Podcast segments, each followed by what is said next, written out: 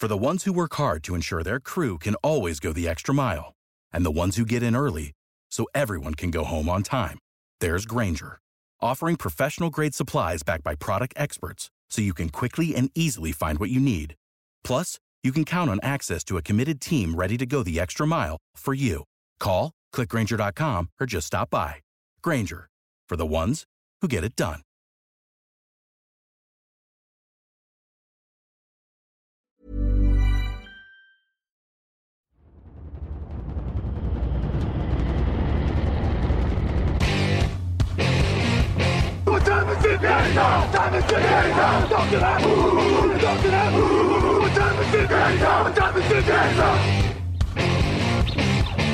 Got gun, Hulk left slot, Dixie left, Key left. Mercedes, wide chip, Ricky, Fever left, 75, Katie, Omaha. Quick, go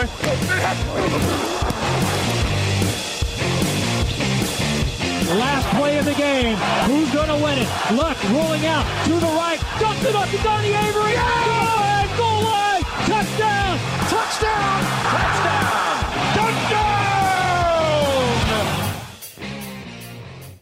Salut tout le monde, bienvenue dans le podcast Touchdown Actu. Je suis Raoul Villeroy, très heureux de vous retrouver pour cet épisode numéro 428. Épisode 428 au cours duquel on va continuer de débriefer le top 50 2021 de Touchdown Actu. Vous le suivez tous les jours sur le site. On avait déjà fait la première partie de 50 à 31. On attaque aujourd'hui la deuxième partie de 30 à 11 et vous aurez la suite, euh, évidemment, le top 10. euh, une fois que tout sera publié sur le site, hein, on va pas vous faire de spoiler. Pour ça, je suis aujourd'hui avec une équipe de choc et tout d'abord, je vais accueillir alors un rookie, pas forcément, mais disons que euh, je crois pas qu'on ait déjà fait de podcast ensemble, donc pour moi c'est un peu un rookie. Salut Victor Roulier. Et bonjour Raoul, bonjour à tous, bonjour à toutes, bonjour Raphaël. Et il le spoil, il est là aussi. Raphaël Masméjean, que j'ai plaisir à retrouver pour parler de football américain après une saison complète à parler de cuisine et de Top Chef. Salut Raph. Salut Raoul, salut Victor. Que- quel honneur d'être enfin dans un podcast avec Victor Roulier. euh, Ça me- ça m'émoustille. Hein. Ouais. T'avais euh, qu'à suivre la draft, hein, ça serait arrivé plus C'est rapidement. vrai, c'est vrai. Il faudrait que je me mette à la draft. Allez. C'est ce que j'allais te dire, Raphaël. Heureusement pour nous, aujourd'hui, on parle bien de NFL et pas de NCAA. Vous savez, bien sûr, si vous aimez la NCAA, on fait ça aussi maintenant sur Touchdown Actu. N'hésitez pas à aller suivre tout ça. Messieurs, je l'ai dit, aujourd'hui, le programme, c'est la suite du euh, top 50 de la place 30 à la place 11. On va faire un peu comme la dernière fois, les gros débats. Et il y en a un gros pour commencer, un quarterback classé 13e. Et euh, derrière, on a choisi chacun un joueur sous-côté, un joueur à sa place et un joueur sur-côté. Un bon programme. On est parti pour une petite heure ensemble. Messieurs, est-ce que vous êtes prêts? Allons-y. Alors, on peut envoyer le générique. C'est parti. What's going on, family? This is Real Mike Robb, NFL analyst for NFL Network and former Super Bowl champion for the Seattle Seahawks. You are listening to the Touchdown Podcast. I love all my French people out there. Let's go!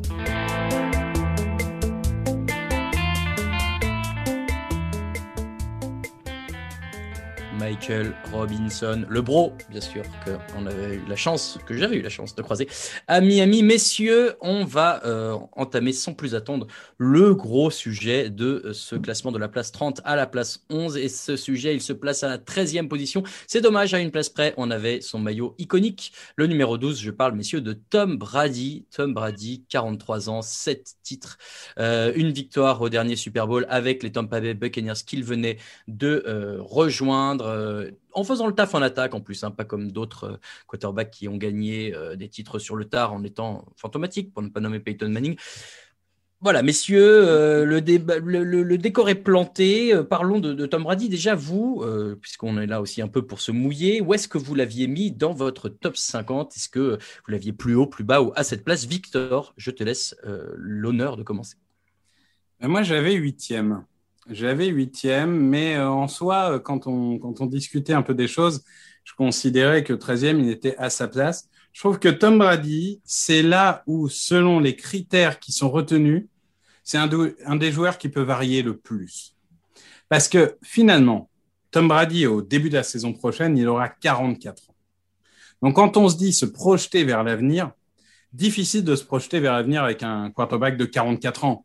Je veux dire, même si c'est Tom Brady, même s'il paraît éternel, même si on se demande euh, quels sont les, les secrets qui le font tenir euh, aussi vieux euh, à un niveau aussi incroyable. C'est le jus d'avocat, hein, bien sûr. Bien sûr, non mais c'est ça. Et, et, le sacrifice de, de Vierge à la pleine Non, ça, c'est unofficiel. mais, mais clairement, euh, je veux dire, tu as toujours le risque de dire peut-être qu'il va faire la saison en trop. Sauf qu'honnêtement, il y a deux ans, je disais déjà ça. Dieu sait qu'il n'a pas fait la saison en trop. Donc, donc je pense que limite, quelqu'un qui, serait, qui dirait moi, je vois un plan sur cinq ans, il pourrait limite ne pas le mettre dans le top 50. Sauf qu'en réalité. Non, mais même pas. Non, mais je, je, je, pousse ce truc. Mais honnêtement, ça, ça pourrait presque se défendre. Sauf qu'en réalité, il est encore à 43 ans un des meilleurs quarterbacks de la ligue. Il a réussi. Alors, OK, il avait du super matos autour de lui, mais première année, nouveau playbook, après quasiment 15 euh, ans euh, avec euh, le même, quasiment le même playbook et surtout le même entraîneur principal. oui, 20 ans, c'est il est à 22e année, je crois. Donc, oui, de toute façon. Et je veux dire clairement, c'est incroyable de s'être adapté mm-hmm. aussi vite et d'avoir réussi dès la première année à bonifier cette équipe, c'est fou. Et ce que je trouve encore plus fou, et je finirai là-dessus, je donne la parole à Raphaël, c'est vraiment son leadership. Quand on définit un leadership, il rend meilleur les autres. Qu'on le veuille ou non, les, gens, quand ils jouent avec Tom Brady, ils sont meilleurs. Mhm. C'est une question de... C'est ça, c'est ça un leader. Il n'est pas seulement un bon joueur, il est celui qui fait que les autres ne sont pas seulement bons, ils sont très bons. Et tout le monde a augmenté de niveau quasiment dans cette équipe quand il est arrivé. C'est pas un hasard. On parle de rookie, mais on parle aussi de joueurs expérimentés. Ils ont Tom Brady, ils se défoncent pour lui. Et donc, considérant que, un, c'est le plus grand joueur de l'histoire, et deux, il est encore à un niveau incroyable pour 44 ans, une place dans le top 15, je trouve que c'est un très bel honneur pour un joueur euh, de 44 ans. Donc euh, maintenant que Victor nous a fait le discours d'introduction au Hall of Fame euh, de Tom Brady, Raphaël, quel est Non mais je je, mais oui, je, me moque pas complètement parce que je suis assez d'accord. Voilà. Ah non, mais je, globalement je suis Raphaël. Globalement je suis euh, d'accord avec Victor. Moi même pour te dire, il y a deux ans, quand on avait fait un top 50 un peu euh, identique, euh, de mémoire, j'avais Tom Brady, euh, peut-être 20e, tu vois, parce que je, ça, ça commençait à tourner, je trouvais à l'autre boudin chez les Patriots. Alors, haut boudin Patriots, dans, dans, dans, toute la, la mesure et la limite, hein, c'est-à-dire éliminé en playoff rapidement, tout ça.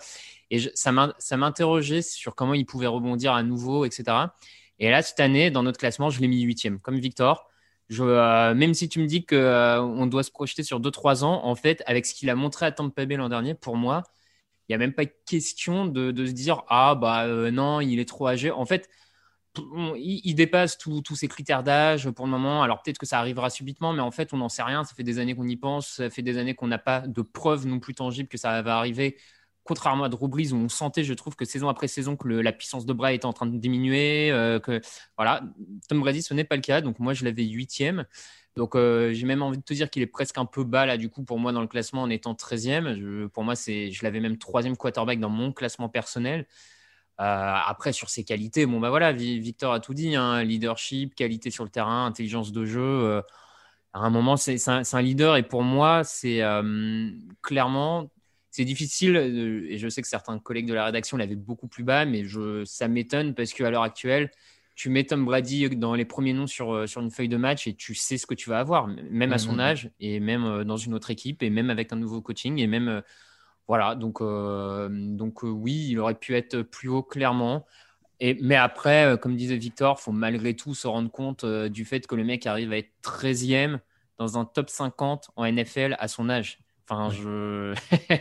quand, quand, des mecs à son âge ont déjà pris la retraite depuis 5-6 ans et ont fini leur carrière en autre boudin, voilà, lui, il est là. Donc, euh, c'est juste fantastique au-delà de la place. Hein.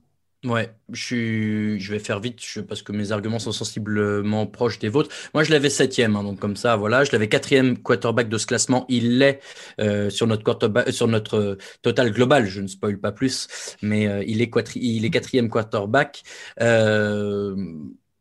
Alors pour revenir sur ce que tu disais sur son classement, je crois même que certains rédacteurs ne l'ont pas mis dans leur top 50, mais je ne veux balancer personne, donc je, je m'arrêterai là. Mais il me semble avoir vu passer ça dans le chat de la rédac chacun il voit effectivement ce qu'il veut et c'est toute la difficulté de faire cet exercice de manière collégiale, c'est que on a tous un peu notre point de vue sur le truc. Effectivement aujourd'hui difficile de passer à côté de Tom Brady dans les 10-15 premiers noms euh, qu'on veut dans une équipe NFL de manière générale. Les, une petite euh, stat intéressante, euh, en tout cas fait intéressant, les lecteurs, vous savez sur Twitter, vous pouvez voter sur côté sous côté à sa place. sur la, toute la tranche qu'on a de 30 à, à 11, il y a deux joueurs qui sont sous côté selon les, les lecteurs, c'est Tom Brady et Tyreek Hill, le deuxième. sinon, tous les autres sont jugés plutôt à leur place. Donc voilà, ça, ça laisse, ça laisse croire rien du tout. Ça laisse juste croire qu'en tout cas, euh, Tom Brady, les gens ont l'air de le voir mieux classé que ça. C'est euh, voilà, c'était la, grosse euh, interrogation de, cette tranche du classement là. J'ai pas osé aller trop voir les commentaires sur, sous la fiche de Tom Brady, mais je crois que globalement les gens ont bien conscience que même pour euh, un joueur de ce calibre-là, on est obligé de mesurer avec le temps et c'est euh, comme ça qu'on va conclure sur Tom Brady. Euh, avant qu'on passe à nos sous-côtés sur côté à, leur place, messieurs, il y a une catégorie de joueurs dont on parle forcément un peu moins facilement dans un top 50, mais il y en a trois dans, ce, dans cette tranche de 30 à 11. Ce sont les linemen offensifs, messieurs. Il y a trois linemen offensifs dans notre, dans notre top 30, du coup, on va dire. en l'occurrence, Trent Williams, Ronnie Stanley et David Bakhtiari, 29e, 21e et 19e position. Je crois qu'on va reparler de Bakhtiari tout à l'heure. Mais euh, au global, messieurs, euh, est-ce que vous êtes surpris de voir des, des linemen offensifs euh, aussi haut placés? Est-ce que vous êtes surpris que je crois qu'il n'y en avait pas beaucoup dans notre dernier top 50 Il faudra que je vérifie. Mais voilà, Victor, toi qui, je, sais que toi c'est un poste qui te, qui te tient à cœur. est-ce que tu es satisfait des classements et des noms qu'on voit apparaître sur ce poste-là? Je suis satisfait des noms. Moi, je, non seulement je les trouve pas trop hauts, mais je les trouve trop bas. Et c'est un débat éternel euh, qu'on a, euh, par exemple, avec Raphaël, euh, entre l'importance des linemen et l'importance des skill players. Moi, je n'arrive pas, pour moi, et c'est un débat et on l'aura encore et toujours, le poste de tackle côté aveugle, donc gauche pour 31 équipes de la ligue et droite pour les Dolphins, c'est le deuxième poste le plus important de, de l'attaque après quarterback. Donc, voir des linemen de, ce niveau-là euh, ne pas intégrer le, top 18, j'ai un peu de mal. J'ai un peu de mal. Après, honnêtement, en réalité, quand on regarde les noms, les 17 premiers noms, bon, c'est tellement des joueurs euh, all pro, euh, pour la plupart potentiels famer, etc., que c'est pas non plus une insulte. Il y, a, y a je sais pas combien de milliers de joueurs. Être top 30 de la ligue, c'est déjà incroyable. Après, voilà, on a, on a des profils différents. On a Ronnie Stanley qui est assez jeune, qui a fait un, un début de carrière finalement mi-figue, mi-raisin, relativement. Ça restait un bon début de carrière et qui a vraiment explosé 2018, 2019. Euh, et puis bon, 2020, malheureusement, ça s'est arrêté après son, sa blessure. On a Bakhtiari qui a lui aussi une progression assez euh, linéaire dans le bon sens du terme, c'est-à-dire qu'il commençait déjà de très haut et, et je trouve qu'il a beaucoup progressé, notamment en jeu de course où je trouve beaucoup plus euh, réfléchi et, moins euh, feu follet qu'il avait pu l'être à une époque. Donc, euh, c'est vraiment deux joueurs assez extraordinaires. Et Trent Williams, bah, c'est la, belle histoire. C'est la belle histoire. je veux dire, tumeur au cerveau, année blanche et conflit avec les feux Redskins. et puis, finalement, cette renaissance à San Francisco. Parce que, honnêtement, on, peut euh, douter euh, du nouveau contrat qu'il a signé et tout, mais la réalité, c'est que sa saison 2020, elle est géniale. Donc, euh, non, très content de voir ces, trois-là. je, pense qu'aujourd'hui, on, est sur le gratin de, ce qui se fait en, NFL. Et pour l'anecdote, tu, tu, dis il n'y a pas de, de tackle au-dessus. Il est cependant possible qu'il ne soit pas de euh, spoil, pas de spoil, Monsieur Roulier. attention, attention. Ah, on a parlé des tackles. Les, gens, les gens en parlent déjà dans les commentaires. Oui, oui. Les gens. bah, ils ne le voient pas venir, donc ils commencent tous à s'interroger. Voilà, exactement. Euh, pour être tout à fait transparent, moi je suis content parce que euh, des trois qu'on a cités, j'en avais deux dans mon top 50, donc c'est que j'ai appris un petit peu à, considérer cette position qui forcément est un petit peu ingrate de par, bah, de par le jeu jeu et de la manière dont il est fait. On a tendance à mettre plus facilement les skill players en avant. Bon, Raphaël, euh, tu avais quelques linemen quand même dans ton top 50 Écoute, euh, oui, bah oui, oui, quand même. Ces trois-là euh, sont les trois premiers linemen dans, dans mon classement. Donc, c'est ce trio-là que j'avais. Donc, je je suis pas surpris de les revoir là-dedans. pour même être transparent, j'en avais deux de ces trois-là dans mon top 15. Donc, tu vois, moi, j'étais même prêt à les mettre plus haut que ça. Mais c'est juste, du coup, ça m'amuse par rapport à l'ensemble d'une bonne partie des membres de la rédaction qui sans cesse répètent qu'ils préfèrent avoir un offensive tackle dans leur équipe plutôt qu'un receveur. Et quand on voit la réalité du classement, tout le monde met d'abord des receveurs et des quarterbacks dans son équipe parce que parce que c'est comme ça que tu gagnes un match de foot américain et pas, et pas avec un seul lineman offensif. Donc voilà, ça me fait plaisir que le, talent des receveurs soit enfin reconnu à leur juste valeur plus que celui des. non, mais la, la réalité, c'est qu'on a trop de fans des Seahawks dans la rédaction et qui savent pas que les linemen ça existe. Non, non, non. C'est ça le, vrai problème. C'est pas ça. que vous vendez les vous vendez les offensive tackles alors que la ligne c'est un tout et c'est pas un seul homme. Voilà. C'est mais c'est pas grave. C'est pas grave. On apprend tous de nos erreurs. Je, sens qu'un je sens qu'ils en viendraient aux mains s'ils étaient avec moi sur le plateau. Rassurez-vous, ils sont à distance. Euh, voilà. Bon bah messieurs, euh, je suis ravi qu'il y ait eu un débat sur les linemen offensifs. Si on m'avait dit ça il y a quelques années, euh, je n'y aurais pas cru. C'est chose faite. Attaquons à présent, si vous vous voulez bien, le cœur hein, de cette tranche 30-11. En l'occurrence, les joueurs que vous considérez sous côté, euh, j'ai a priori ceux que vous avez choisis sous les yeux. Je vais vous laisser les défendre. Euh, Raphaël, qui as-tu euh, dans cette tranche qui est sous côté selon toi? Eh ben écoute, moi en sous-côté, j'avais le middle linebacker Bobby Wagner des Seattle Seahawks, qui dans notre classement, dans le top 5 23e. Et 23e. Euh, et en plus de sur quoi il n'est même pas le premier linebacker du classement, donc ce qui moi me pose euh, quand même un petit souci. Euh, à titre personnel, il était 14e dans mon classement, dans mon classement. Donc un petit peu plus haut, hein, c'est pas non plus un écart incroyable, mais c'était plus le fait que moi je l'ai en premier linebacker de la ligue, ce qui n'est pas le cas dans notre classement. Et je suis quatrième si je compte toutes les positions de linebacker. Et je suis un peu étonné parce que, euh, parce que pour moi, euh, Bobby Wagner, ça reste la référence à son poste à l'heure actuelle. C'est le joueur pour moi à ce poste-là qui a le plus gros QI football, qui a, qui a un leadership assez incontestable, qui a tenu à bout de bras la défense de Seattle quand ils ont perdu toute la Legion of Boom euh, et qui a réussi à ce que Seattle ne soit jamais finalement ridicule en défense, à part peut-être un peu l'an dernier sur la défense aérienne, mais encore, on pourrait en débattre. Euh, voilà, pour moi, c'est le, le linebacker complet et polyvalent avant l'heure. Euh, il est excellent sur la couverture, il est bon contre le jeu de course. Euh, bon, je, je, voilà, ça m'a un peu surpris. Après, peut-être qu'il a, qu'il a subi un peu comme d'autres l'âge qui commence à passer, on va dire ça comme ça, par rapport au peut-être flambant Devin White qu'on a pu voir explosif en, en, en playoff. Euh, voilà, donc Bobby Wagner était mon choix de joueur un peu sous-côté pour le coup. Je vais tout à fait transparent. Je l'avais mis 37e en 6e linebacker. Euh, et aujourd'hui, là, il est 4e à la 24e place. Moi, je, tu vois, moi, je l'aurais, pour moi, c'est ça, ça place. Je l'imagine assez bien là, mais j'entends, j'entends tes arguments. Euh, et, je pense que ce qu'il fait un peu chuter, c'est peut-être que, voilà, j'ai encore l'image de la défense de Seattle très dominante et très forte de la Legion of Boom. Forcément, c'est un peu moins bon maintenant. Et peut-être que malgré moi, moi, j'ai le, biais de le voir un peu moins fort que ce qu'il a pu être. Victor, euh, Bobby Wagner, euh, satisfait, pas satisfait de cette position pour toi? Euh, Alors, bon, Devin White, on en reparlera. Dans une autre là, catégorie. Parle-nous d'abord de Bobby Wagner, s'il te plaît. Si on parle de, si on parle de, Wagner, moi, j'ai troisième middle linebacker dans mon classement. Par contre, je dis tout de suite, j'ai 48e. Ah, les, middle, les middle linebackers, je les avais assez mal classés, je dois avouer. Et Bobby Wagner, j'ai un respect immense pour lui. Il a été top 2 MLB pendant quasiment une décennie avec Luke Quickly. j'ai trouvé. Il était deuxième, quoi. Luke Quickly était premier, hein, soyons clairs. Hein, parce que après, on va Oui, oui, les goûts, les couleurs. Les... Et je, je trouve que euh, il a fait une saison décevante.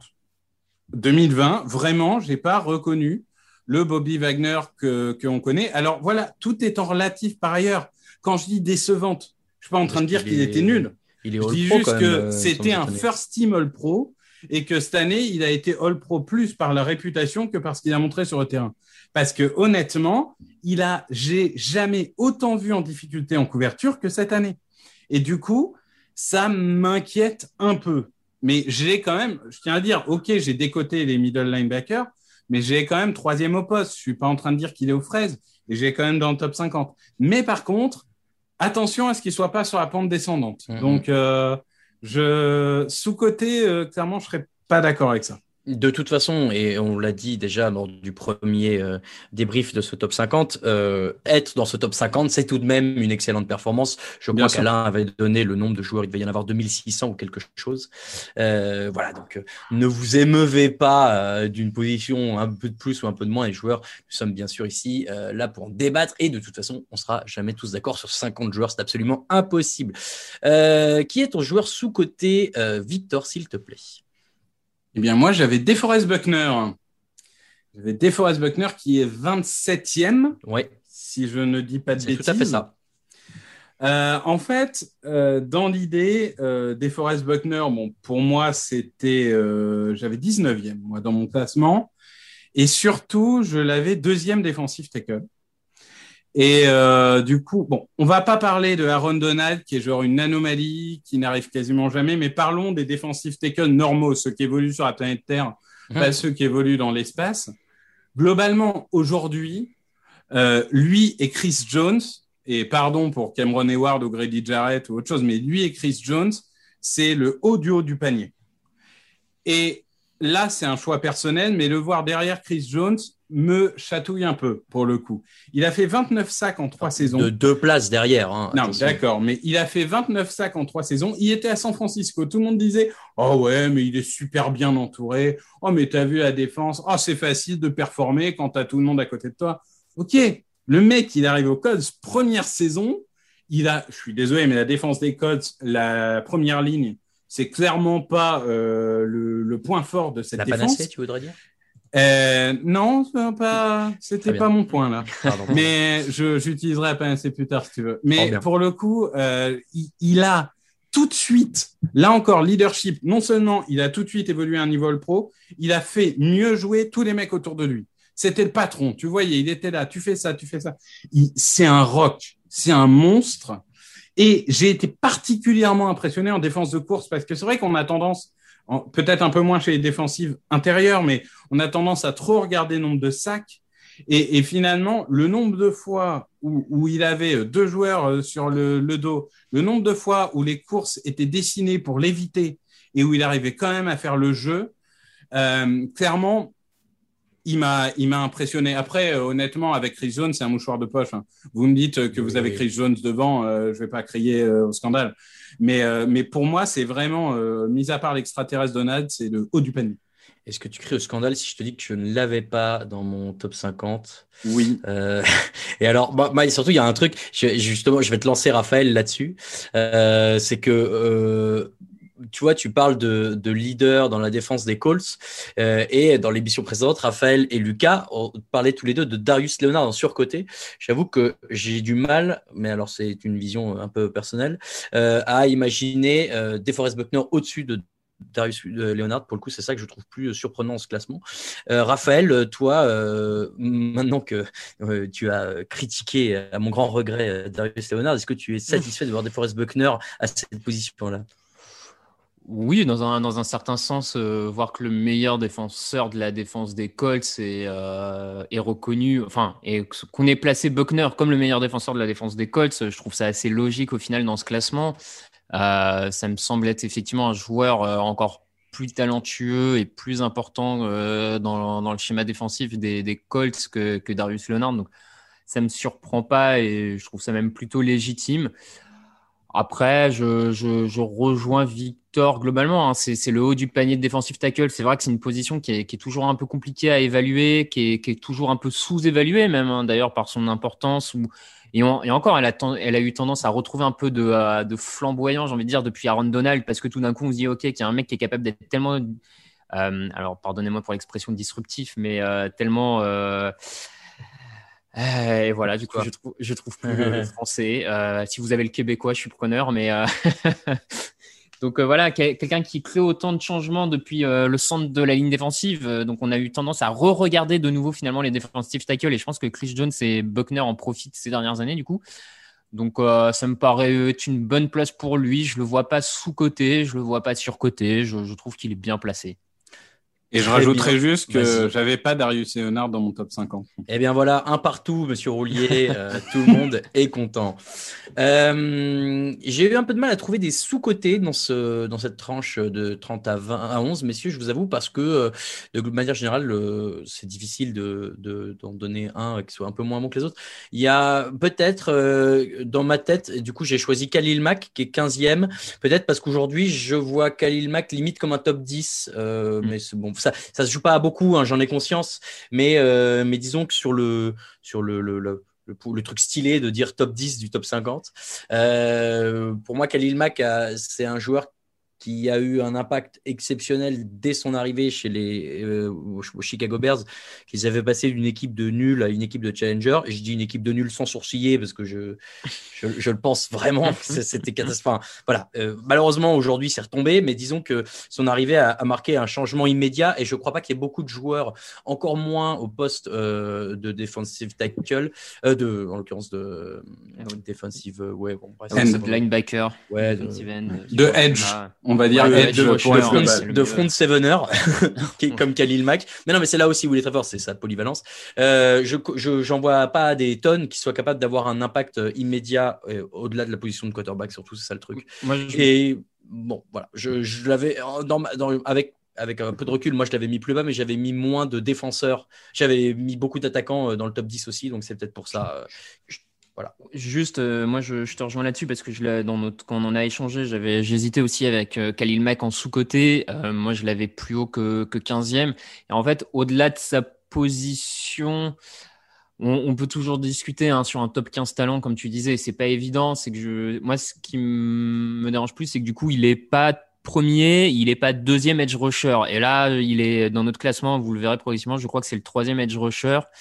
Euh, et ça, je trouve ça un Enfin voilà, je trouve c'est un peu sous-coté par rapport à l'impact, comme tu l'as dit, qu'il a eu depuis son entrée dans la ligue. Enfin, quand même, même les fans des Raiders aujourd'hui osent avouer qu'il fallait pas l'échanger contre euh, des Ouais. choix du premier tour parce que en fait, un joueur euh, de ce niveau-là, bah, t'en retrouves pas euh, aussi facilement que ça, malgré le fait d'avoir accumulé des, des choix de premier tour.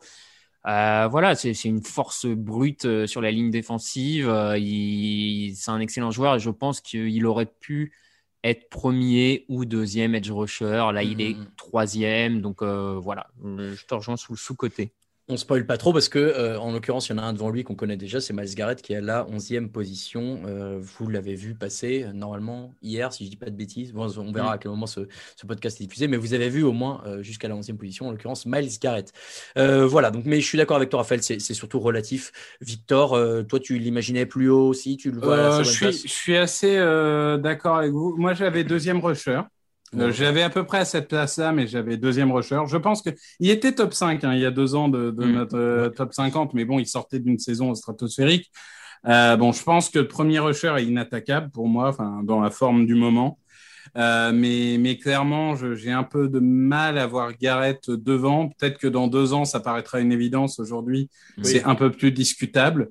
Euh, et, et voilà, ça, ça me choque pas trop euh, de, de, que vous le considériez sous côté. Je, je comprends totalement les arguments. Et c'est un joueur tellement extraordinaire que euh, oui, il aurait, il aurait pu mériter euh, d'être plus haut. C'est pas son classement est pas une insulte, mais il, il aurait pu mériter d'être plus haut. Tout est relatif et effectivement, tu fais bien de le signaler, il était troisième même euh, dans notre classement euh, 2019, euh, derrière Patrick Mahomes et Aaron Donald à l'époque. Donc c'est une petite chute parce qu'évidemment, euh, voilà, il a, il a il fait moins bonne saison. Disons que son impact est moins visible, euh, mais euh, toujours euh, aussi impressionnant du côté des Chicago Bears. Voilà pour nos joueurs sous côté messieurs. On se met un petit jingle et on passe euh, eh bien, aux joueurs à leur place. When you're ready to pop the question, the last thing you want to do is second guess the ring. At Bluenile.com, you can design a one of a kind ring with the ease and convenience of shopping online. Choose your diamond and setting. When you find the one, you'll get it delivered right to your door. Go to Bluenile.com and use promo code LISTEN to get $50 off your purchase of $500 or more. That's code LISTEN at Bluenile.com for $50 off your purchase. Bluenile.com code LISTEN. There's never been a faster or easier way to start your weight loss journey than with PlushCare. PlushCare accepts most insurance plans and gives you online access to board-certified physicians who can prescribe FDA-approved weight loss medications like Wigovi and Zepbound for those who qualify. Take charge of your health and speak with a board-certified physician about a weight loss plan that's right for you. Get started today at plushcare.com slash weight loss. That's plushcare.com slash weight loss. plushcare.com slash weight loss. Actu, analyse, résultat, toute l'actu de la NFL, c'est sur touchdownactu.com.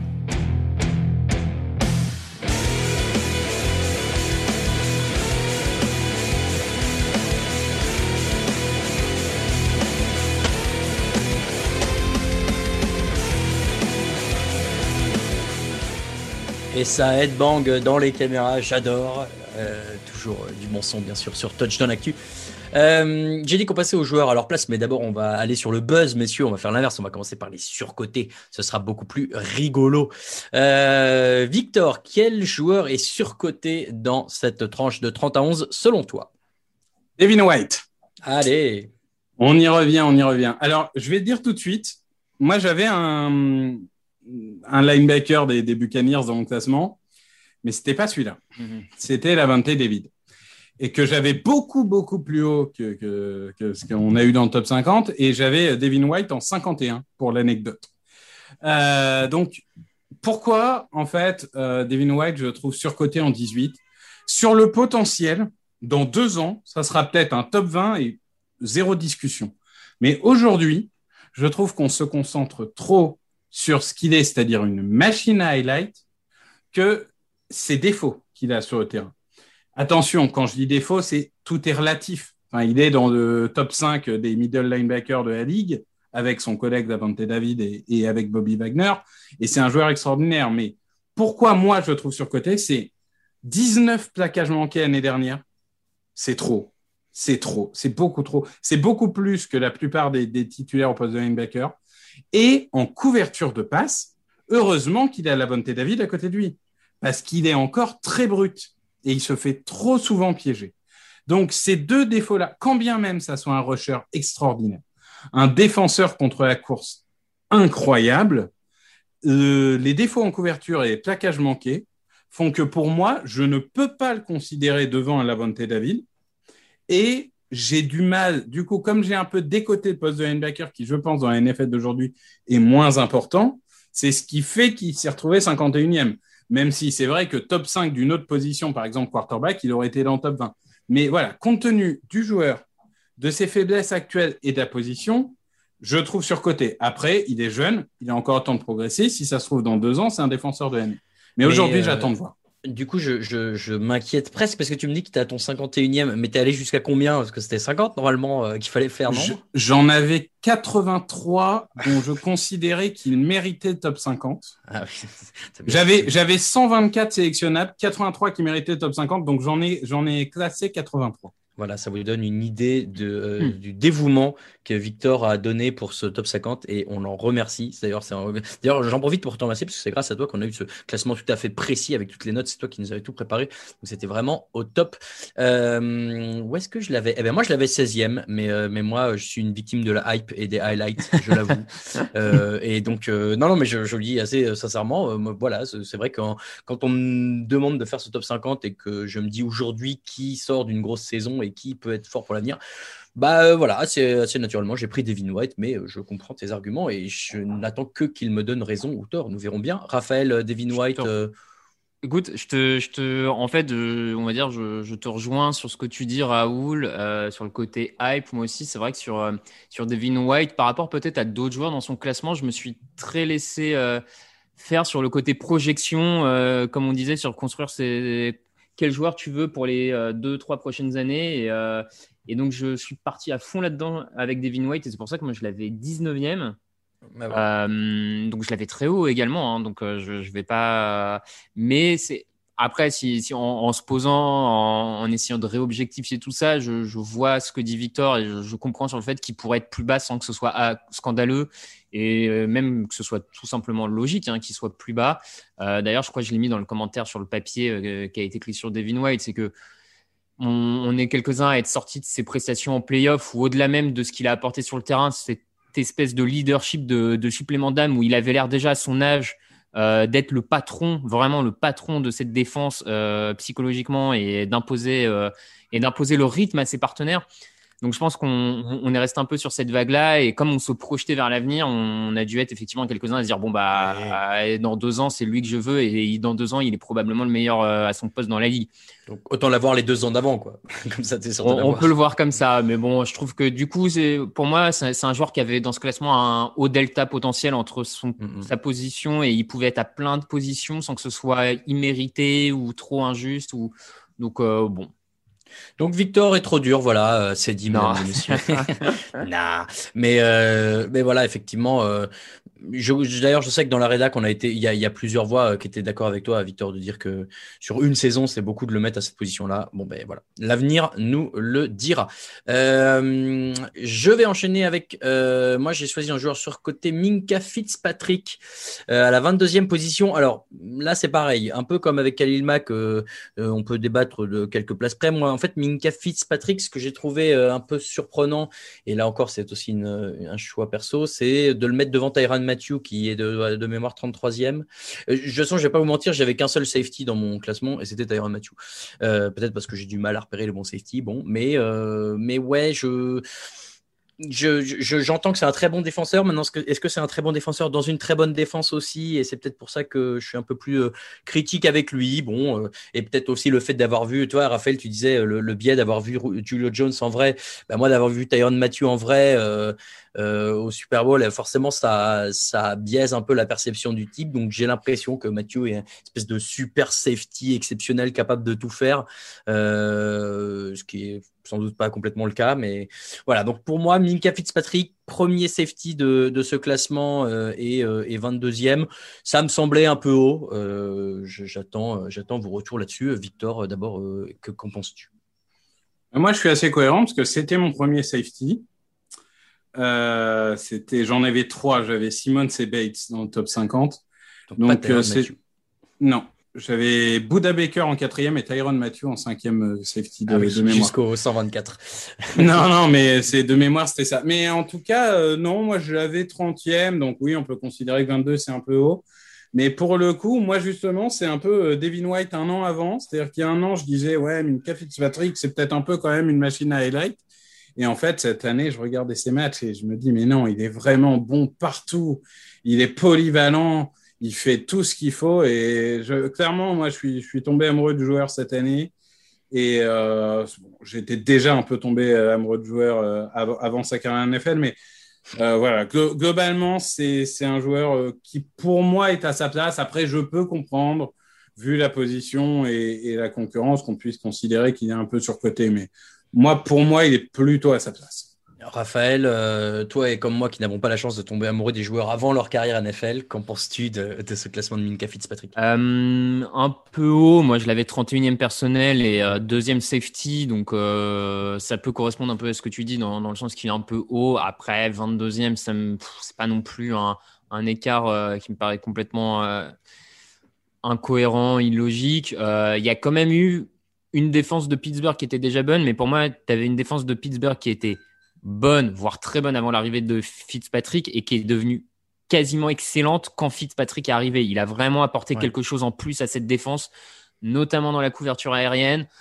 Euh, et, et, même ailleurs, parce que c'est vraiment un safety très polyvalent. Donc, je, je, je trouve qu'il a su quand même rendre encore meilleure une défense qui était déjà très bonne. Et des fois, c'est presque plus dur de, de, faire passer une équipe de très bonne à excellente que de la faire passer de moyenne à juste bonne. Euh, des fois, cette marge de progression est encore plus compliquée à atteindre. Et là, je, je trouve que Pittsburgh l'a atteint grâce à Fitzpatrick. Donc, euh, je, je, comprends que, euh, que, pour certains de nos collègues, il soit le meilleur safety de la ligue et qu'il se retrouve euh, assez haut finalement en termes de, en termes de classement. Euh, c'est franchement pas incohérent. Il a longtemps été dans la discussion pour être défenseur de l'année. Hein. Pendant un moment, il était vraiment dans les petits papiers. Donc c'est vraiment un des top joueurs de la ligue. Oui, deux fois et première équipe All Pro hein, 2019-2020. Donc il n'y a, rien de, de choquant, euh, bien sûr. Voilà, il n'y a rien de choquant, euh, tout simplement. Euh, ce qui est choquant, en revanche, c'est le joueur que tu as choisi en surcoté, Raphaël Masmejean. euh, je vais maintenant te laisser te débrouiller et derrière, je critiquerai, j'espère, avec l'appui de Victor, ce choix. Eh ben, écoute, euh, moi, je suis parti sur. Euh, j'hésitais entre deux joueurs et je suis parti sur Josh Allen parce qu'on m'a demandé de faire du buzz euh, cette année, donc j'y vais à fond. Hein. Faut, comme diraient certaines personnes, faut, faut bien mettre du beurre dans les épinards. Non, mais alors, comment expliquer ça? Euh... Déjà, dis-nous qui Vas-y, euh, respire c'est et, et fais des étirements avant quand même. Ah bon, j'ai même pas dit son nom, je pensais l'avoir dit. Toujours bah, comme pas, toujours pas. Ok, Enfin, bah, moi, excuse- je sais, mais pas de nos Excusez-moi, c'est Josh Allen, donc le quarterback de Buffalo. Euh, Comment, dire? Alors, il est 20e de notre 20e. classement, si je dis pas de Sixième quarterback de la liste. Hmm, sixième, t'es sûr? Pour moi, il est. euh, J'ai recompté juste avant, euh, ou alors je sais pas compter, mais moi j'ai compté sixième. Hein, euh. quatre. Euh, pour moi, cinquième. Mais... Ah non, Ah. il... ah non, il y a, y a de- l'ami de Sean euh, juste devant. J'ai spoil pas tout, spoil pas tout. Alors, Bah, Deshaun, c'est bon, c'est- bon, il est dans les bon. 17 de Sean, donc ça va. Donc euh, Euh, cinquième, voire alors sixième, cinquième qui jouera peut-être l'an prochain. Voilà. Ouais, cinquième qui jouera parce que le Ouais, cinquième peut-être, sera en prison. ouais. Alors, je, reconnais le fait que ce, ce jeune quarterback ait euh, progressé euh, de manière constante depuis son entrée dans la ligue, et ça, c'est tout à son honneur parce qu'on en a vu des quarterbacks qui stagnent depuis plusieurs années, euh, un certain euh, qui stagne en deuxième année, voire qui régresse, qui stagne en troisième, voire un, un. Josh Allen est en progression constante et ça, c'est indéniable. Maintenant, euh, bon, moi je le vois toujours pas forcément euh, top 5-6 quarterback de cette ligue. Euh, J'ai des doutes là-dessus.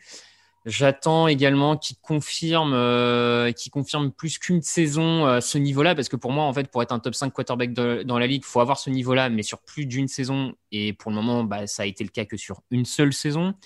Et donc, du coup, en faire un top 20 talent dans la ligue, enfin un top 20 talent ou top 20 de joueurs que tu veux avoir euh, en priorité dans ton équipe, je, comprends le classement parce que euh, c'est le poste de quarterback et que du coup, tu as forcément tendance à les mettre un peu plus haut que les autres. hein. c'est une évidence. Mais pour moi, c'est peut-être euh, c'est un peu trop haut par rapport à d'autres postes, par rapport à d'autres joueurs qui sont plus brillants à leur poste que Josh Allen ne l'est au sien. Et je, reconnais que j'ai encore aussi un peu de doute sur Josh Allen. J'attends de voir qui confirme. Voilà. Très bien. Alors, à notre tour. non, non, mais euh, en- alors voilà, moi je, je vais être transparent. Je l'ai mis. Moi, je l'avais cinquième, euh, troisième quarterback.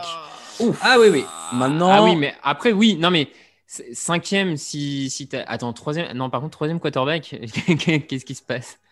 Si, si, bah, cinquième, troisième quarterback, Ok. euh, c'est la, c'est la vérité. Je, euh, maintenant, après, Ah oui, après bah, coup, je réalise que j'aurais dû, euh, j'aurais dû bourrer les urnes pour Justin Herbert. Mais bon, euh, le fait est que moi, je l'avais à cette position-là. Il y a forcément euh, un biais euh, que j'ai avec ce joueur. Moi, je, co- comme tu l'as souligné, et c'est ça aussi qui me fait croire que pour la suite, je le veux, c'est la progression constante. Et cette progression constante me laisse espérer que s'il continue sur cette pente-là, il peut arriver très très haut. Et c'est tout ce qu'on lui souhaite.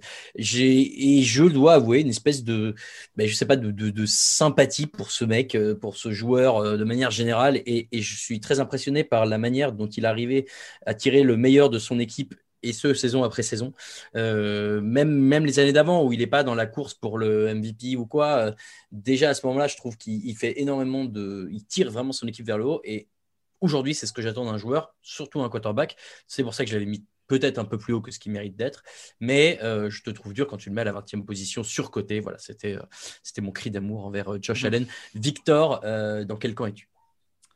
Alors moi déjà, je suis pas objectif. Je dis tout de suite parce que je suis un Josh Allen believer. euh, Bon, bah voilà, toi aussi, parfait. J'ai- J'ai même reçu mon invitation euh, dans la conf Twitter de, de Bill Sefer euh, tellement je faisais du lobbying. Euh, non, globalement, bon, j'avais sixième quarterback et j'avais 23e. Donc pour moi, il est à sa place. Il est ni sur côté ni sous côté, il est à sa place. Je pense que il était, c'était vraiment le plus brut de sa classe, de très loin. Voire même ces cinq dernières années, c'est peut-être le quarterback le plus brut à être arrivé dans, parmi les, les top top euh, quarterbacks. Il, il avait un long chemin à faire avant d'être au niveau de la NFL. Il grimpe les, les marches à une vitesse folle. Et vraiment, quand vous le regardez, et d'ailleurs, Raphaël l'a- dit en introduction, il a totalement raison, c'est pas seulement une progression dans la saison 2020. C'est-à-dire qu'en 2019, la première partie de saison était meilleure qu'en 2018. La deuxième partie de saison 2019, il est meilleur que la première partie de saison.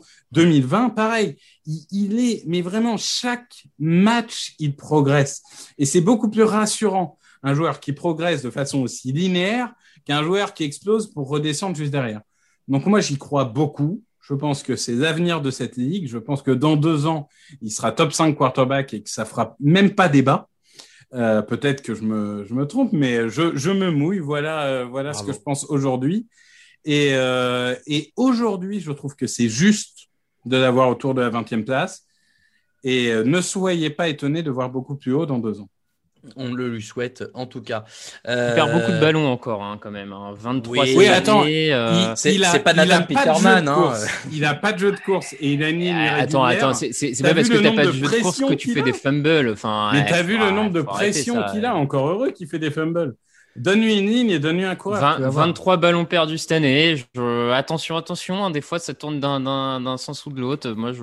Bon. La progression, C'est- le syndrome Carson Wentz, ça. Ça lui fait peur. Ouais, j'attends de voir, j'attends de voir. On verra, on verra. Non, mais après, là, là où je rejoins Victor, c'est si, si en tout cas il arrive à garder cette ligne, euh, cette ligne de marge de progression, effectivement, dans, dans deux ans, le mec est, est largement top 5 quarterback dans la ligue, sauf, sauf nouveau jeune talent absolument incroyable qui vient de tout bousculer. Ça, on est, on est Genre jamais à Trevor l'abri. Lawrence, quoi. Enfin, Voilà, on n'est jamais à l'abri de, de mecs euh, comme ça, mais effectivement, il est en train de s'installer et, et ça, par contre, faut lui reconnaître. Et donc, euh, je veux bien. euh, je- moi, je continue. Deuxième du vote MVP. Non, mais je, je continue à penser qu'il est un peu surcoté, mais euh, en tout cas, comme vous l'avez dit, le, rien que le fait de, euh, de chaque année de quasiment gagner euh, 10 échelons dans la place des quarterbacks, des classements de quarterbacks de la ligue, euh, c'est assez incroyable. Donc euh, bon. Oh, un dernier truc mérite. qui me rassure sur lui, c'est le coaching staff qu'il a. J'ai toujours été, je l'ai toujours dit, hyper fan euh, du coaching staff des Bills depuis l'arrivée de Sean McDermott. Donc, euh, en plus, c'est rassurant pour lui de savoir qu'il évolue dans un environnement aussi euh, favorable. Pour finir, messieurs, chacun un petit joueur qu'on trouve à sa place. C'est à Raphaël de commencer. Qui as-tu, Raphaël? Qui est à sa place selon toi?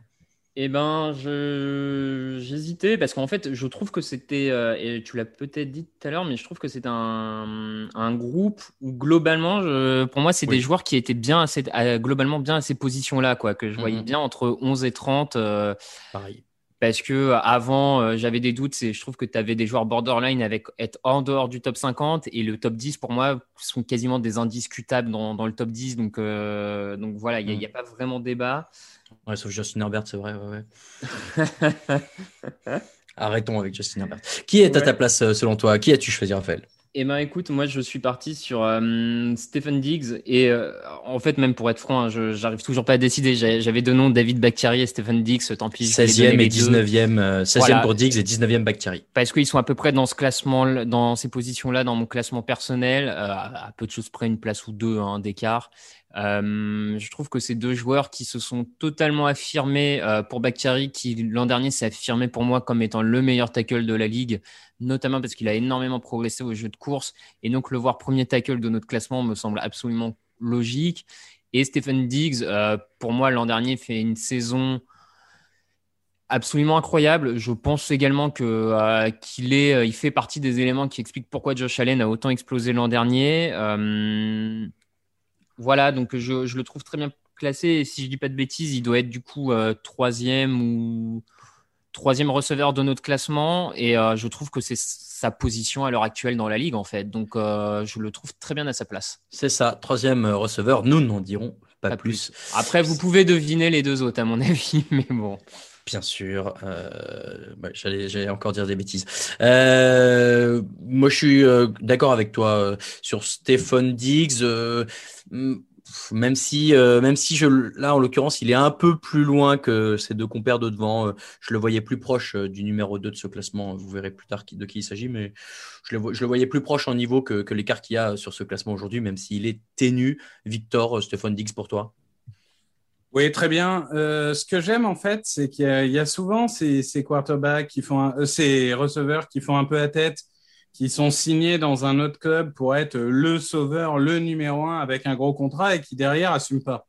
Lui, le moins qu'on puisse dire, c'est que peut-être qu'il a fait un peu la tête de con pendant un an, mais il assume sur le terrain. Ouais. Parce que ces dollars, il, il, il mérite chaque dollar de son contrat. Donc, euh, ce, ce genre de joueur, oui, aujourd'hui, euh, top 3 receveur vu la saison qu'il vient de vivre. Et là, encore une fois, progression linéaire. hein. Lui, vraiment, vous regardez ses stats en carrière, c'est 600 yards, 800 yards, 900 yards, 1100 yards, 1300, 1500. Enfin, c'est, il y a progression. Donc, euh, non, rien à dire. euh, il, il, il forme avec Josh Allen le duo d'avenir pour l'attaque des Bills. Oui, et tu, tu, fais très bien de le dire, j'allais souligner euh, ce duo euh, de manière générale euh, et l'avenir de la franchise de manière générale, les tirs et l'eau. Qui est celui qui tire l'autre vers le haut On ne le sait pas, et d'ailleurs ça ne change pas grand-chose puisque le résultat est là, et c'est tant mieux pour les fans des Bills. Qui as-tu à sa place, Victor? J'ai Christian McCaffrey. Ah, le 30e, le haut de notre fourchette du jour. Oui, euh, coureur, euh, receveur, euh, enfin il fait un peu tout hein, là-bas. Je, pense même qu'il a le maillot. ouais, il fait, il fait à peu près tout. Non, bah que dire qu'on n'a pas dit sur Christian McCaffrey, un des trois seuls joueurs de l'histoire à faire milliard à la course et à la réception avec Marshall Falk et avec Roger Craig. de, il, il, a fait quasiment 2 milliards en 2018, 2300 yards, je pense, all-purpose en, en 2019. Enfin, c'est c'est une bête. Alors qu'il a, franchement, il n'avait pas une ligne incroyable. Il avait, il n'était pas aidé par des joueurs de grand calibre et pourtant, il, a fait des saisons absolument formidables. Bon, il y a eu une grosse blessure l'année dernière. Mm. Ça fait peur hein, quand on parle de coureur. Ça fait toujours très peur. Mais euh, je, prends le pari qui va revenir à 100%. Et, euh, et pour moi, c'est vraiment la double menace. Euh, enfin, vraiment la plus grande double menace de, cette ligue. C'est un joueur que moi j'avais dans le j'avais dans le top 30, donc euh, globalement euh, pas, pas très très loin de sa place finale. J'ai un peu euh, trigger, enfin provoqué les, les, fans des Saints en, appelant Alvin Kamara le Christian McCaffrey du Voilà, on y arrive. Je, je, pense que c'est les deux joueurs un peu polyvalents qu'on a aujourd'hui qui, sont vraiment le haut du panier. Mais pour moi, Christian McCaffrey, euh, ce qu'il a réussi à faire, il n'a pas euh, Ryan Ramsey, Teron Armstead, euh, Drew Brees et compagnie pour, pour l'aider. Et pourtant, il a fait encore mieux statistiquement qu'Alvin Kamara. Donc, j'attends cette année de voir comment tourne l'attaque des Panthers, parce que globalement, je pense que son, s'il retrouve 100% de sa condition physique, son plafond est très, très, très haut. Alors, je suis très content que tu parles d'Avin Camara. Vous l'avez mentionné, Raphaël, avec euh, Lucas et Alain dans, dans la première partie du débrief. Euh, moi, pour être tout à fait honnête, j'ai pas mis Christian McCaffrey. Pourtant, je suis hyper fan de ce joueur-là. Mais je suis hyper fan de ce joueur-là quand il est sur le terrain. Et j'espère vraiment, j'espère qu'il va pouvoir revenir à son haut niveau. Mais aujourd'hui, j'ai, pas de garantie là-dessus. Donc, moi, j'avais mis Camara dans mon classement. J'avais pas mis Christian McCaffrey. Et du coup, de le voir à 30e aujourd'hui, effectivement, c'est un juste milieu euh, de où est-ce qu'il est capable d'arriver par rapport à ce qu'on a vu et est-ce qu'il en sera capable. Donc j'espère qu'il sera toujours euh, capable de le faire, même si je pense quand même que si je devais choisir entre les deux, je prendrais Alvin Kamara aujourd'hui, je pense. Mais euh, ça se joue à des détails. Raphaël, qu'est-ce que tu penses de Christian McCaffrey et qu'est-ce que tu penses de Christian McCaffrey par rapport à Alvin Kamara, classement, hmm. tout ça Voilà, lance-toi. je, je, comprends qu'on préfère McCaffrey à Alvin Kamara parce qu'un volume de jeu plus important, une capacité à prendre plus de plus de jeux en main, j'ai envie de dire. Euh, alors après, il faut dire qu'à un moment, Carolina avait pas non plus tellement le choix que de lui donner le ballon. Hein, c'est vrai. Euh, alors que peut-être peut-être que Camara aurait euh, pu avoir plus de ballons dans un autre contexte, mais est-ce qu'il aurait été aussi efficace Toujours la, question. Non, non, c'est un excellent coureur dans un style différent de, de Derrick Henry qu'on a classé plus haut pour le coup. de deux approches très différentes du, rôle de, coureur, on va dire ça comme ça. Moi, je suis suis pas un grand fan du joueur. Après, objectivement, le mec est rempli de talent, euh, il accumule les yards, euh, il fait avancer son équipe. Donc, 30e euh, me semble, comme tu disais, une, place assez juste. Des doutes sur l'avenir, mais, mais assez prouvé pour être, pour être là. Donc, mmh.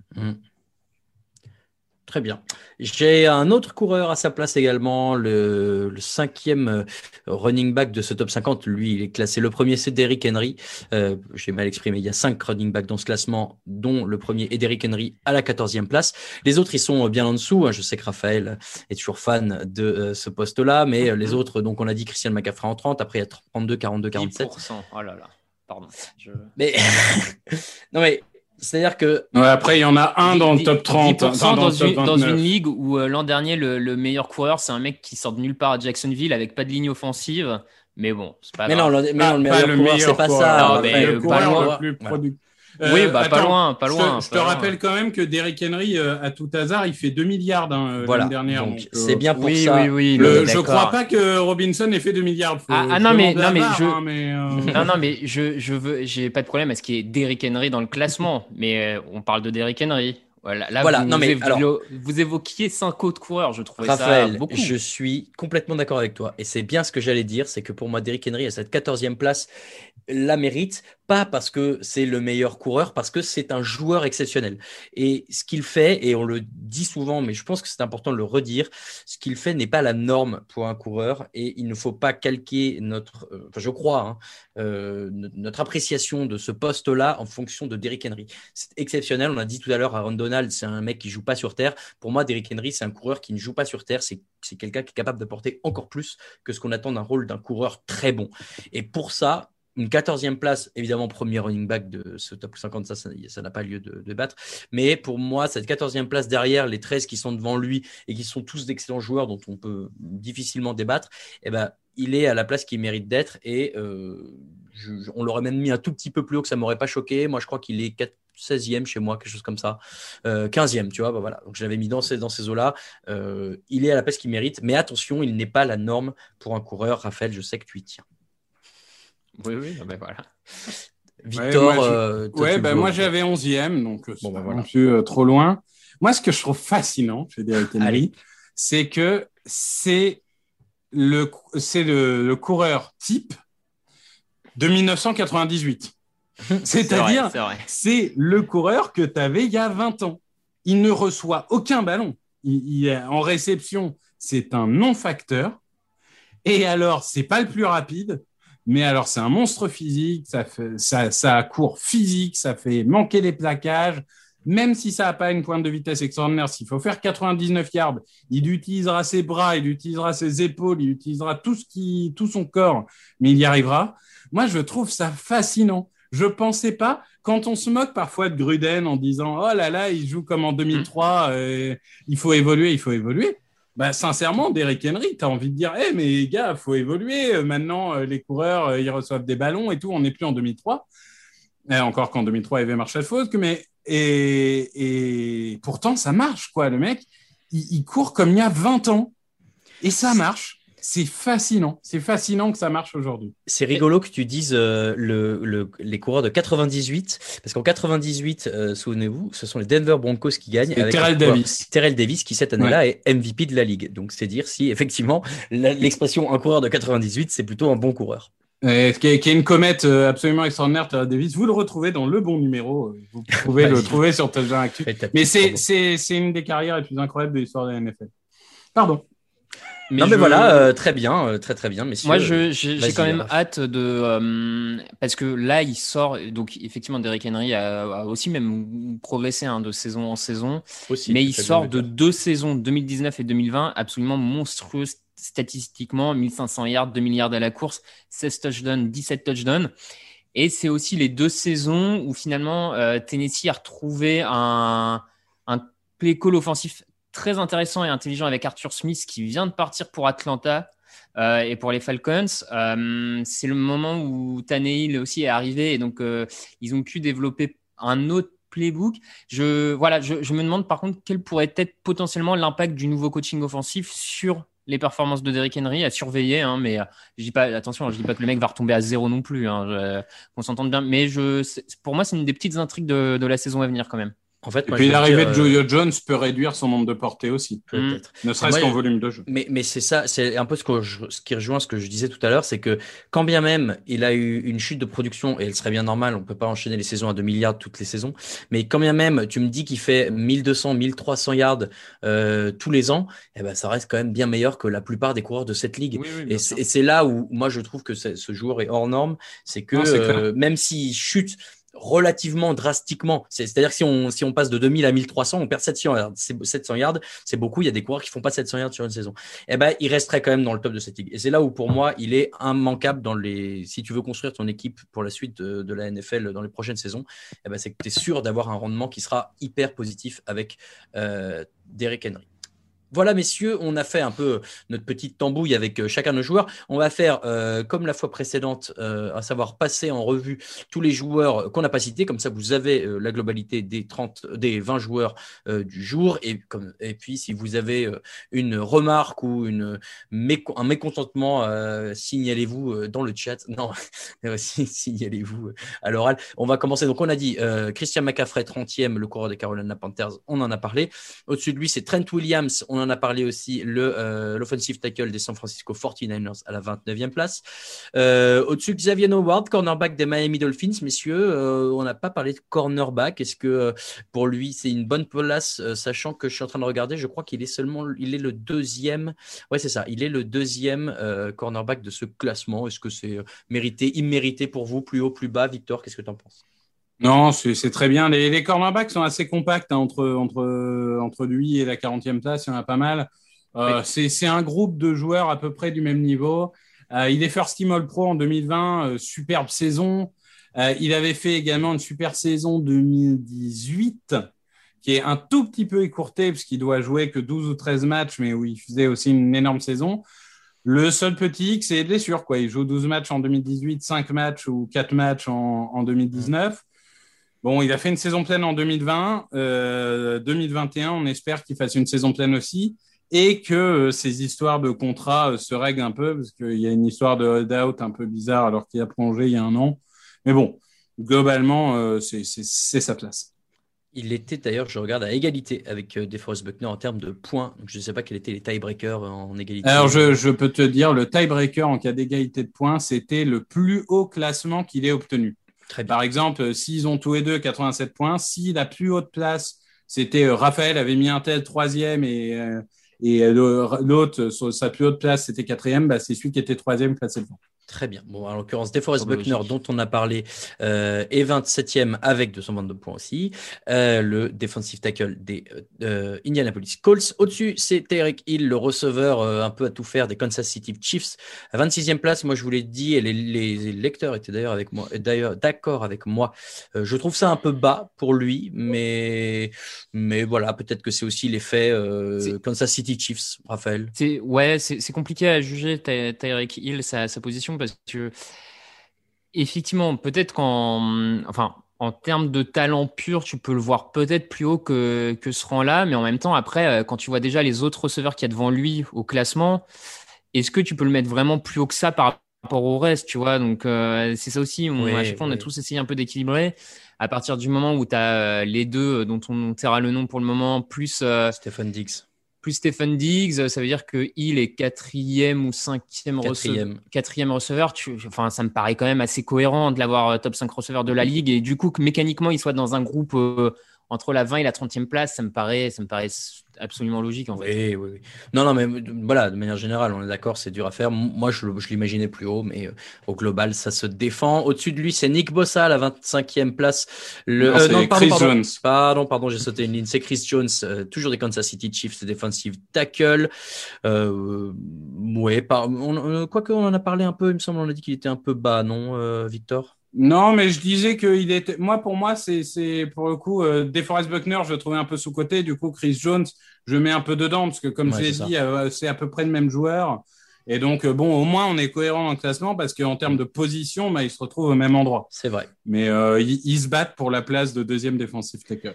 Je disais donc Nick Bossa, defensive end des San Francisco 49ers. Là, pour le coup, 24e place. Pardon, pardon je, je, pense que là, on s'est un peu emballé sur Nick Bossa. Ouais, je suis d'accord. On aurait pu le mettre dans le surcoté. Enfin, il nous a montré une superbe saison rookie. Euh, derrière, il ne joue pas.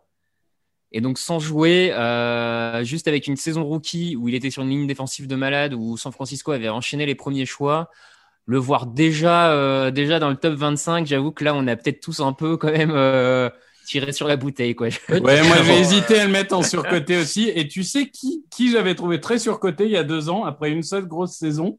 Joey Bossa. Alain va être content. Joey Bossa. du coup, jurisprudence. Non, mais c'est vrai, mais, mais, pour le euh, coup, non, mais il a, il a fait une saison rookie incroyable, incroyable. Mais bon, c'est une seule saison et euh, il a une année blanche parce que grosse blessure. Donc, euh, je trouve aussi qu'on s'est un peu enflammé. Est-ce que tu veux pas parier sur lui quand même? Oui, non, mais c'est ça, c'est la projection. Si, Ouais, si c'est ça, jamais il reste sur ses deux jambes, il peut très bien être top 15 dans deux ans euh, ou top 10 euh, même, Ouais, ouais. on ne sait pas. Enfin, je, je, je Mais sais pas. il y a de ouais, la projection là quand même. Je, je sais, pas- c'est ça, il y a beaucoup de projections et je sais pas quels sont nos autres collègues qui l'ont très bien classé, mais s'il est quand même 24e en moyenne, euh, en points, enfin, ça veut quand même dire que certains d'entre nous l'ont l'ont mis très, Ah très oui. haut.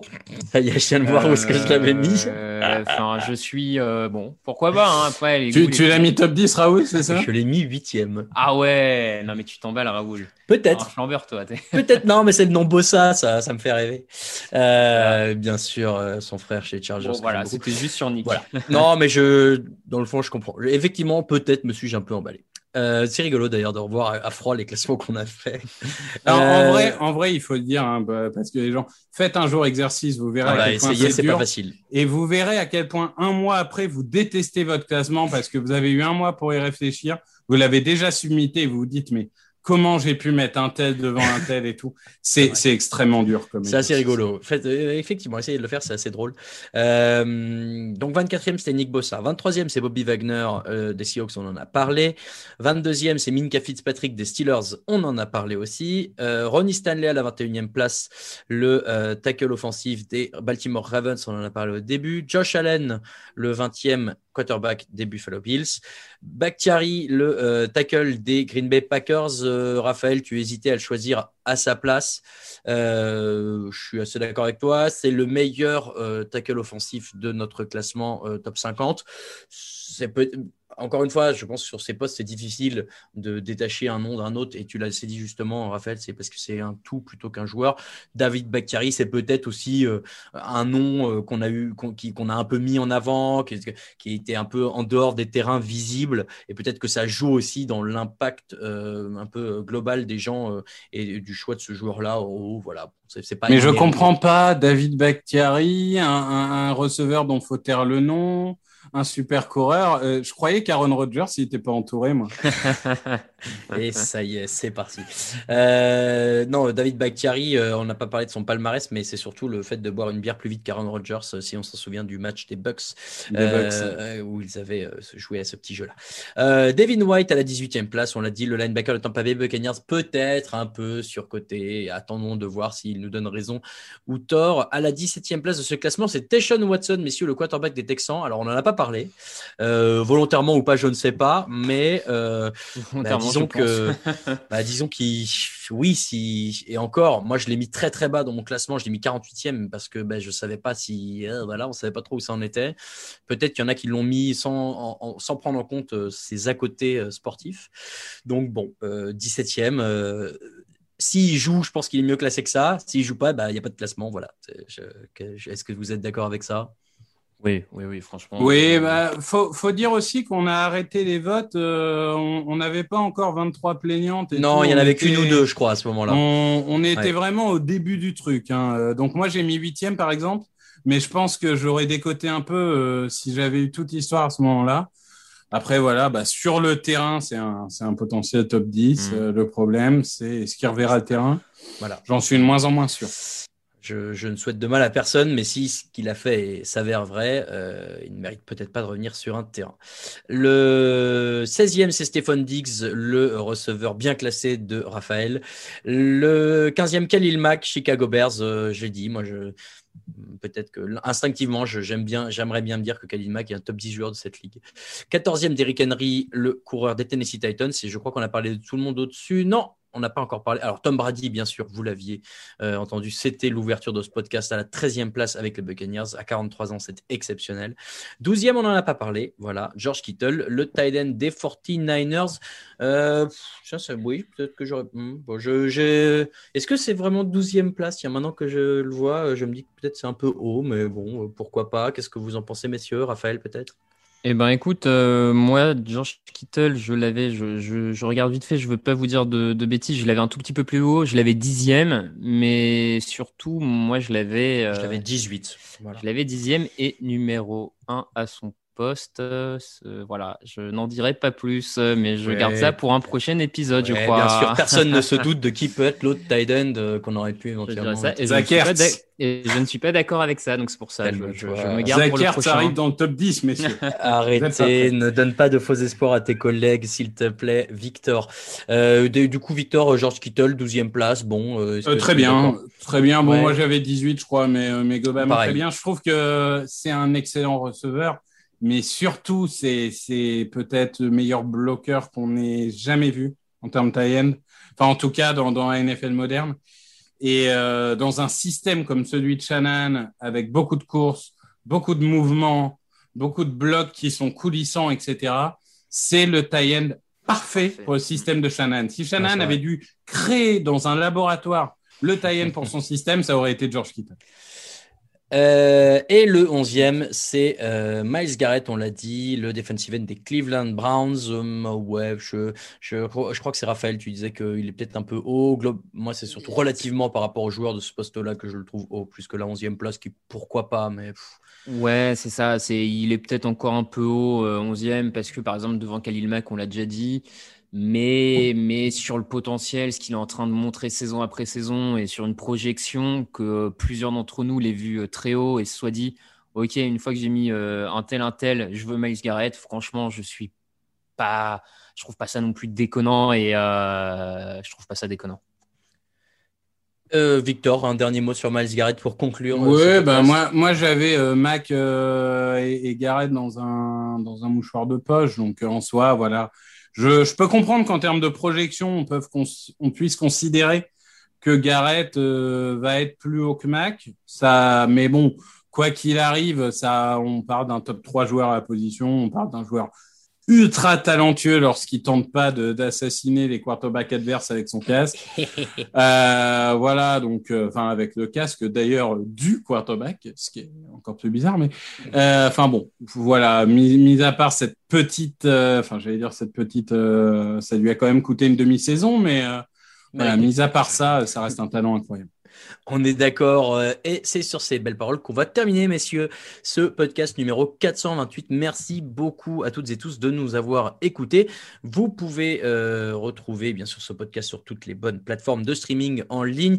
Euh, on postera le prochain, donc le débrief du top 10, ben, techniquement dans 10 jours, hein, le temps que vous ayez les 10 fiches sur Touchdown Actu, une par jour à 13h. N'oubliez pas de vous connecter.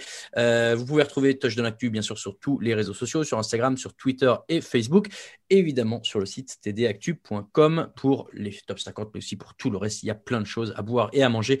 N'hésitez pas à y venir. En plus, le site est tout beau et tout neuf, alors il faut en profiter. Euh, messieurs, il me reste plus qu'à vous remercier, vous, Euh, Victor, bravo. Belle première hein, euh, pour quelqu'un qui n'a jamais fait de podcast. Vraiment, on sent que, que tu maîtrises. Hein. ah, ah non, non, non, j'ai été promu du practice squad pendant une semaine l'année dernière par Alain pour C'est un vrai. débrief de, de semaine euh, Ah, c'est 13, vrai, je crois. Mais euh, et, et non, non, mais c'est c'est clairement un plaisir. Merci me- à vous et puis euh, Je me moque, évidemment. Tu fais plein de une podcasts. longue, une longue saison à venir. Oui, tu fais plein de podcasts, notamment Fly, Podcast Fly sur les Eagles, mais aussi euh, tout ce qui est euh, la draft et euh, la NCAA, t'as fait un petit peu aussi, non?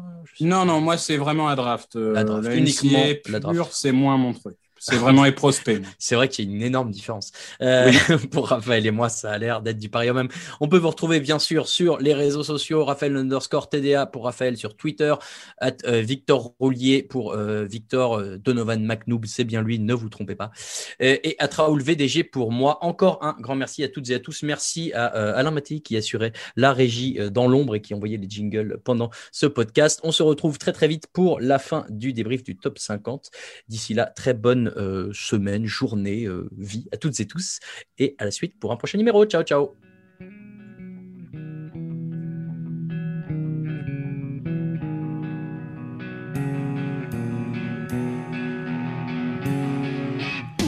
Les meilleures analyses, fromage et jeux de mots, tout sur le foutu est en TDAQ. Le mardi, le jeudi, tel gâteau risotto, les meilleures recettes en TDAQ. Fumble pour JJ Watt, Bismuth pour Marshall Lynch, Rocas Global Beckham, Tom Brady quarterback, calé sur le fauteuil, option Madame Irma, à la fin on compte les points et on finit en requin.